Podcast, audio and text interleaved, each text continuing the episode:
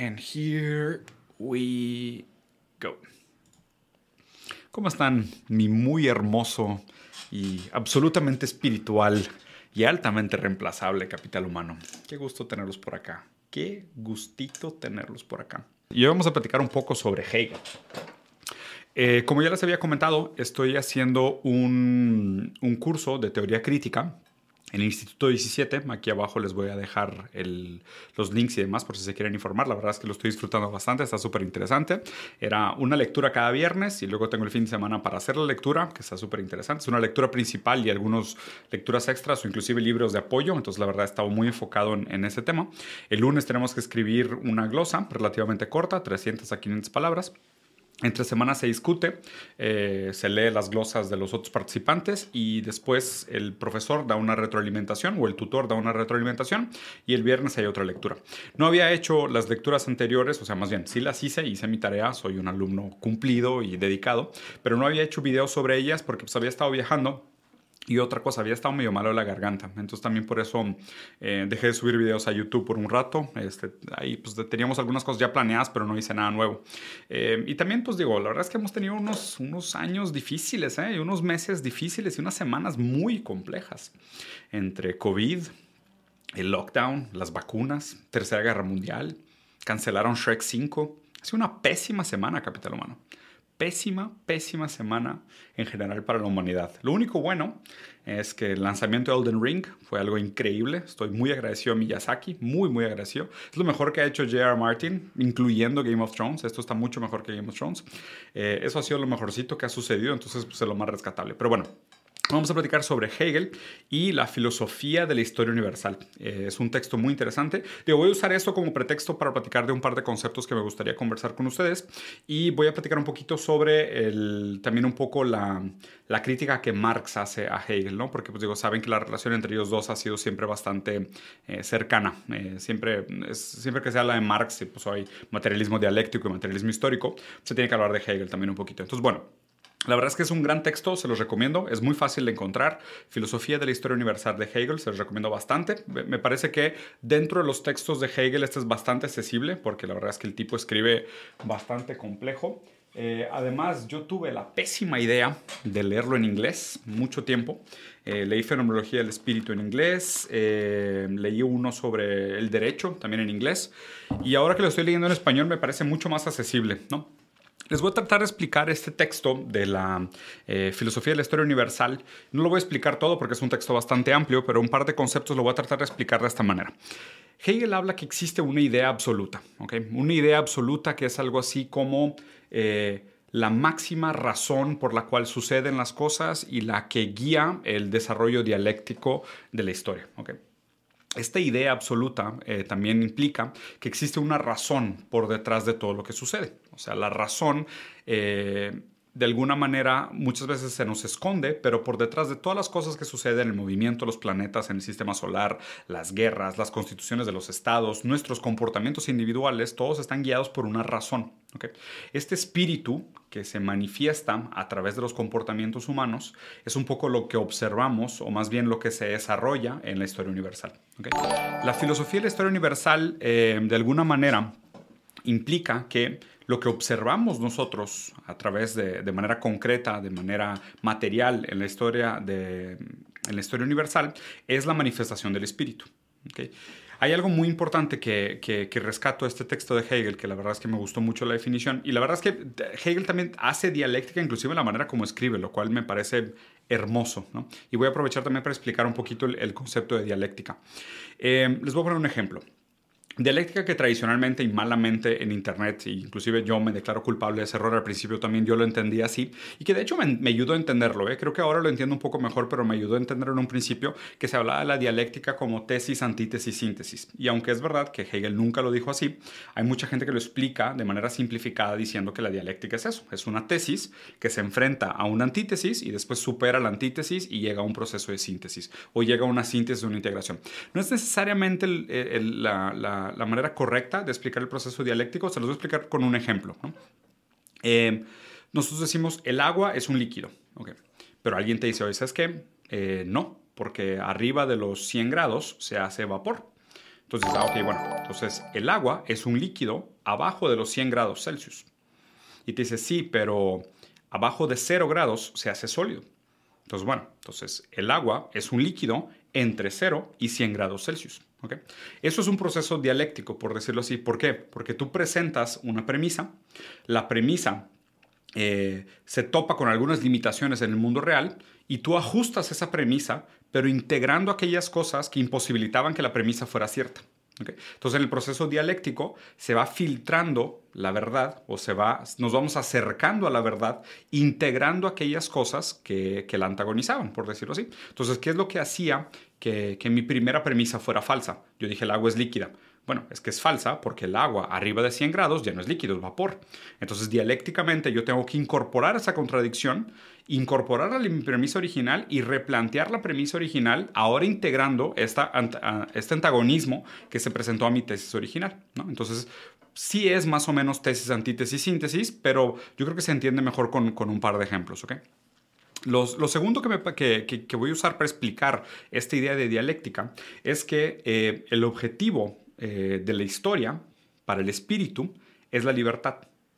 El espíritu quiere manifestarse en el mundo. Esta idea perfecta, esta razón absoluta, quiere manifestarse en el mundo.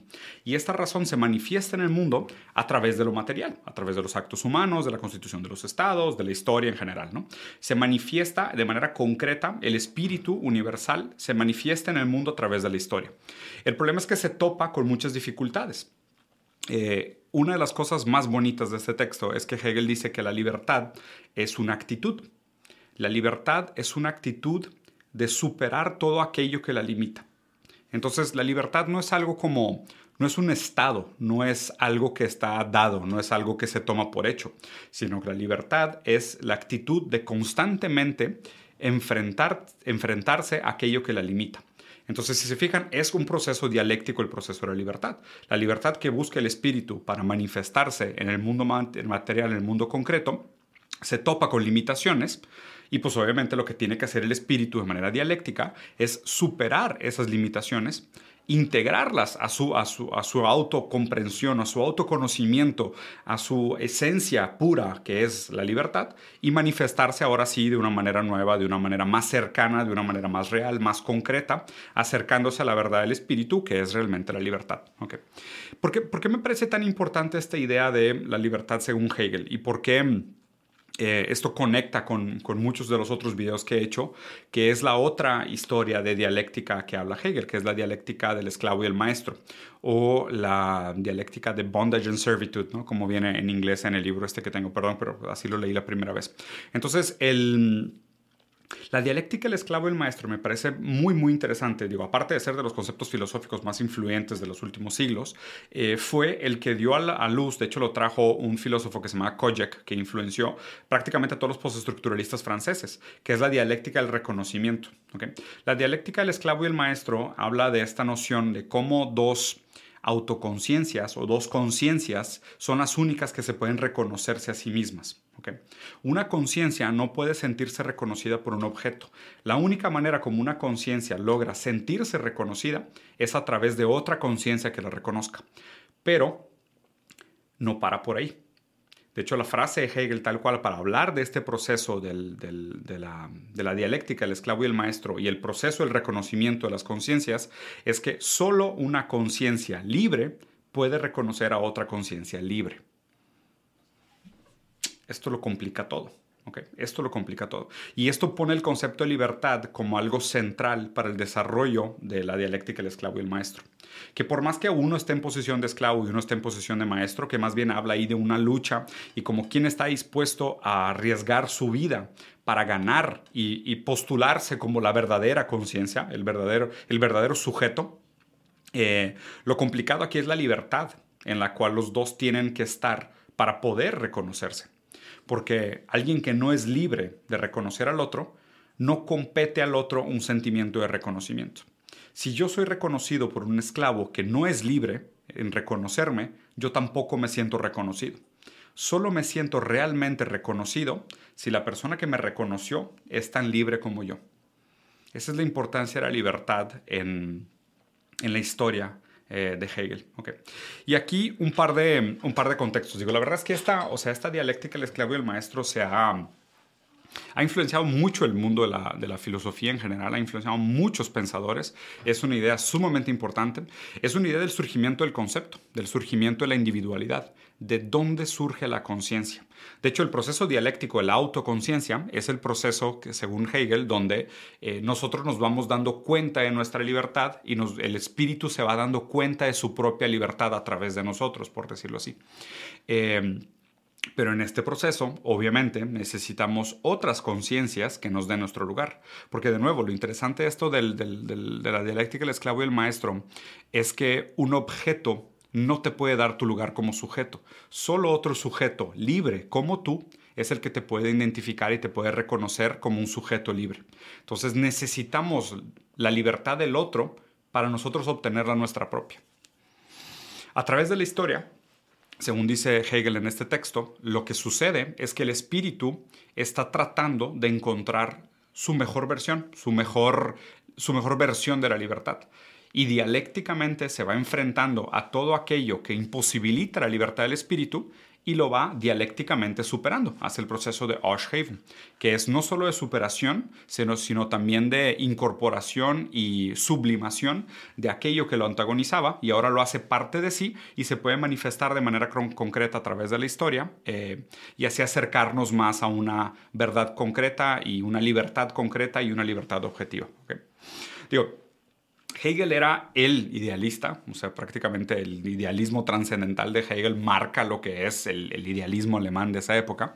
Eh, después, obviamente, eh, con el surgimiento de las ideas de Marx, digo, primero las tesis de Feuerbach y también Engels escribió muchísimo sobre el tema, pero Marx probablemente es el más, más famoso en el materialismo dialéctico, eh, donde Hegel decía que lo que pasaba es que existía tal cosa como una idea, un espíritu que buscaba la libertad y que, que esta libertad estaba en el autoconocimiento autoconocimiento del espíritu, no en el autoconocimiento del individuo, sino en el autoconocimiento del espíritu. Imagínense que es una idea que se atraviesa a través de nosotros y se manifiesta a través de nosotros. Esta es la idea absoluta, ¿no? El, el, el, Zeit que decía... Eh, Hegel. Entonces, la idea se manifiesta a través de nosotros en el espíritu, en el espíritu de los pueblos, y va buscando dialécticamente manifestar de manera concreta su libertad, hasta manifestarse completamente lo más concretamente que se pueda. Eh, empieza por la idea, que se topa con el mundo material y dialécticamente se va superando estas, estas condiciones materiales para que la manifestación de la idea sea cada vez más pura, más perfecta, más concreta. Marx dice que esto realmente es al revés, que lo que condiciona nuestra capacidad de libertad inclusive, primero son las condiciones materiales que son las condiciones materiales las que posibilitan el surgimiento de la libertad, del sujeto y demás. De hecho, de ahí viene mucho del enfoque de, lo, que mucha gente también acaba malentendiendo como eh, el enfoque que tiene Marx, el marxismo, el socialismo y el comunismo en proporcionar condiciones materiales dignas para todas las personas. ¿Por qué? Y si se fijan aquí hay una conexión bien interesante, que es si nosotros realmente no estamos en condiciones materiales de dignidad, no estamos en condiciones materiales de libertad. O sea, si no tenemos una libertad constituida, constituida positivamente, eh, que se puede ejercer, o sea, o sea, una libertad real, una libertad material para ejercer nuestro, nuestro deseo en el mundo, pues no somos libres conciencias para reconocer a los otros. Por ende, pueden surgir una serie de problemas eh, en el desarrollo de las subjetividades, en el desarrollo de los surgimientos de los sujetos. Porque recuerden, como lo dijo Hegel, si no nos reconocemos entre nosotros como sujetos libres, pues realmente nadie tiene un lugar ni los esclavos ni los maestros, porque los esclavos, al no tener la libertad para reconocer a los otros por su libre albedrío, por su libre intención, por su libre deseo, aquellos que reconocen tampoco se sienten reconocidos, ¿no? Porque pues es que, pues yo para qué quiero que un esclavo me reconozca, el reconocimiento de un esclavo no me vale nada, está obligado a reconocerme, está obligado a darme un lugar en el mundo, ese lugar yo no lo quiero. Quiero que alguien libre me dé un lugar en el mundo para yo saberme libre y saberme reconocido. Esa es la importancia de la dialéctica del esclavo y el maestro y su relación con la libertad. Entonces, mientras no exista, como lo decía Marx, condiciones materiales dignas para la libertad, el reconocimiento que se da entre los sujetos eh, se da incompleto o no se da. Hay gente que simplemente acaba completamente enajenada, eh, no nos reconocemos a nosotros mismos, no reconocemos a los otros, no reconocemos a la naturaleza, no nos vemos reflejados en el fruto de nuestro trabajo. ¿Por qué? Porque nuestra libertad es la condición para que se dé el, reconocimiento eh, sin ataduras, sin compromisos, sin reservas a priori, sin obligaciones. Nadie quiere ser reconocido forzadamente. Imagínate, es como si dijera de que, oye, dile a tu novia que está guapa ¿qué tanto vale que le digas que estás guapa? O sea, te obligaron. O sea, si solo le dijiste algo que quería escuchar bajo la obligación o bajo el miedo de muerte, pues cuánto vale aquello que estás diciendo, aquello que estás aseverando. Entonces, la importancia del reconocimiento va ligada a la importancia de la libertad bajo la cual reconocemos a los otros. Por eso deberíamos de pelear constantemente por eh, la igualdad de las condiciones materiales y la libertad de los individuos, pero libertad fáctica, libertad actual, no esta libertad de libre mercado donde te dicen que lo más importante es la libertad y, estás libre a morirte de hambre o trabajar en algo que detestas hasta morirte. Eso no es libertad. O sea, de hecho, es, un tipo de, obligación o es un tipo de, de contrato que se, se, hace para participar de la sociedad, bajo la cual supuestamente tenemos una libertad, pero no es una libertad fáctica. ¿no?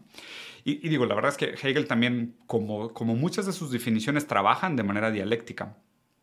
Eh, en, la, en, el propio texto se ve cómo su definición de la filosofía de la historia universal va eh, integrando algunas contradicciones y superando esas contradicciones y la propia definición se va refinando. De hecho, también hay muchas definiciones de, Hegel sobre qué es la libertad.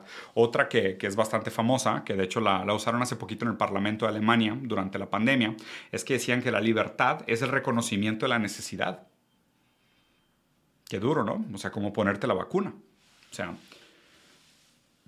no es que seas libre para ponerte o no ponerte la vacuna, sino que entendiendo que tu salud y tu bienestar pone en riesgo también a los otros y entendiendo la necesidad de la dialéctica, el esclavo y el maestro y el reconocimiento que solo se da de, manera social en relación con los otros, igual de libres que tú, pues entonces tu libertad es reconocer la necesidad de, de ponerte la vacuna en este caso. Interesante, ¿no? Muy bien, lo voy a dejar por aquí. Lo quería hacer exactamente 15 minutos. Creo que me pasé por un poquito. Eh, busquen la lectura, la verdad es que está bastante buena, está bastante accesible, no creo que sea muy, muy complicada, aunque, aunque no sean muy leídos en el tema, es una muy buena lectura. Se llama Filosofía de la Historia Universal de Hegel, nacido en Stuttgart en 1770, si no me equivoco, uno de mis pensadores favoritos. Eh, ahí van a entender un poquito en forma y también en, contexto lo que es el proceso de la dialéctica, eh, el por qué hablo tanto de, de Hegel, la importancia de tener este pensamiento dialéctico de, ir tratando de acercarnos a la verdad a través de la superación de las contradicciones de aquello que decimos, de aquello que pensamos, y la importancia también de mantenernos, a ver, que algo que creo que, que sí se cayó de Hegel con el tiempo es la idea de que la historia tiene un fin o un propósito. ¿no? Aunque suene muy romántico la idea de Hegel de que la historia, el objetivo de la historia es la manifestación concreta del espíritu y la manifestación concreta de la libertad del espíritu, porque pues, el espíritu es libre, nada más que se está autoconociendo o está entrando en contacto con su libertad y manifestando su libertad a través del mundo material. ¿no? y suena bonito, Suena bonito en teoría, pero pues obviamente ya en el momento que te pones a investigar pues eh, los esclavos africanos, eh, las guerras que han sucedido a través de la historia, pues digo, suena bonito decir que el espíritu se está tratando de manifestar libre a través de la historia, pero muchísima gente eh, sufre en este proceso. Entonces, también un poco lo que retoma Marx después a la lectura de Hegel es decir, tenemos que, la verdadera crítica es regresar a la raíz del problema. Y la raíz de los problemas del hombre son el hombre. Entonces, eh, regresar un poco a las condiciones materiales, a lo que hacemos como personas, a cómo nos vinculamos, a cómo nos relacionamos, a cómo somos o no capaces de ejercer nuestra, nuestra libertad en el mundo, eh, cómo somos capaces o no de, tomar decisiones en el mundo contra las condiciones materiales sobre las que nacemos, se nos presentan, eh, cómo físicamente el mundo nos permite o no ejercer ese deseo de libertad. ¿no? Bueno, lo voy a dejar por aquí. Espero les haya gustado. Dejen aquí abajo su comentario, su like, piquen en los botoncitos. Voy a tratar de hacer esto pues, lo, más, lo más continuo que pueda. Eh, antes de que acabe la semana voy a subir otro video de una entrevista que hice que está bastante interesante sobre, un, bueno, platicando con un amigo mío que de hecho sí es bastante creyente en el tema de religión y espiritualidad. Entonces platicamos un poquito sobre el tema de religión y espiritualidad. Y espero antes de que termine la semana hacerles otro review de noticias porque la verdad es que están, siguen pasando muchísimas cosas en, el, en Europa, en el norte del mundo y la verdad es que bastante deprimente. Pero bueno, es importante mantenernos informados. Capitán Humano, gustazo verlos. Los dejo por aquí. Tengan buen día. Adiós.